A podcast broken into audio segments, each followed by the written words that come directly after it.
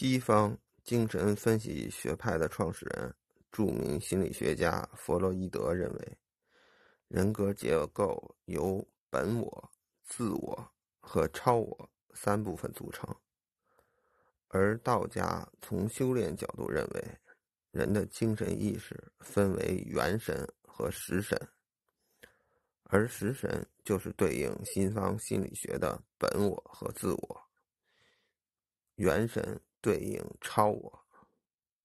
因此，我们从西方科学角度说，修炼的过程就是抑制本我、自我，实现超我的过程。这里为什么不直接用道家的概念呢？是因为大部分人对西方的心理学还是了解一点的，更好解释。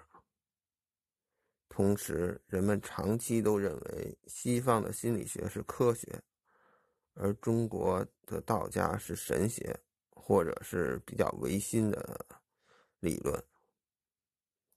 其实大家不知道。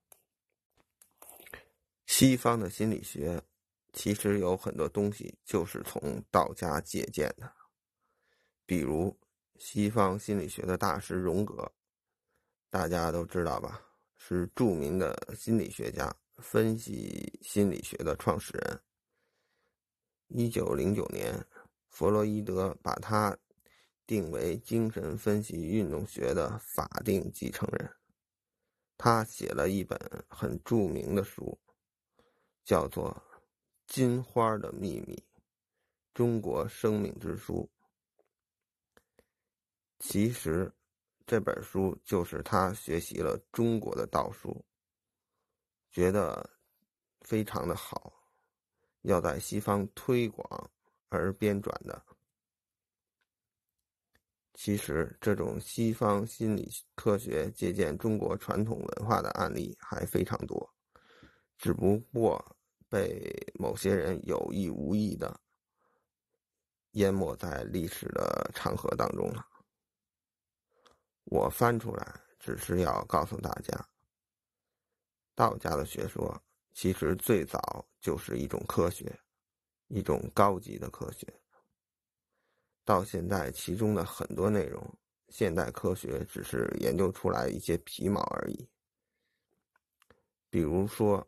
就这个元神和食神，按照心理学去解释，比如和食神相当的本我和自我，被西方心理学解释为本我与生俱来，是人格结构的最底层，由人的本能、欲望及能量系统构成，其中包含了人的各种生理需求。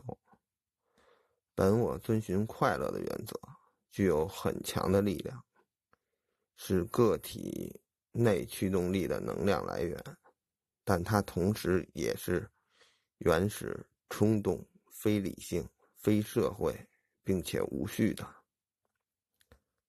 自我，处于人格结构的中间，是个体人格的执行者，它从本我中分化出来。并遵循现实原则，其主要作用是调节本我与超我之间的矛盾，并以合理的方式满足本我的需求。自我是个体最常意识到的部分，而相当于元神的超我，解释为是人格结构中的道德部分，处于人格结构的最高层。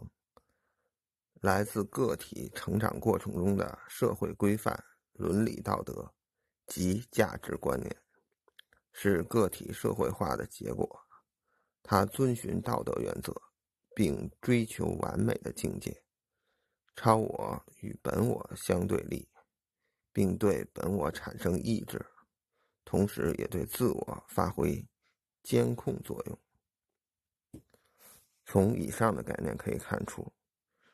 食神简单的说，就是人的各种欲望，非理性的；而元神遵循道德、理性的原则。道家内丹修炼，就是要把我们从非理性中解放出来，实现遵循道德的理性，从而得到身体的健康和长寿。西方心理学研究出这些概念，只是用于心理学家对病人进行治疗，而我们的道书写的这些概念，最终是可以修炼的。所以从这一点看，就从科学研究的深入角度来看。高下立判。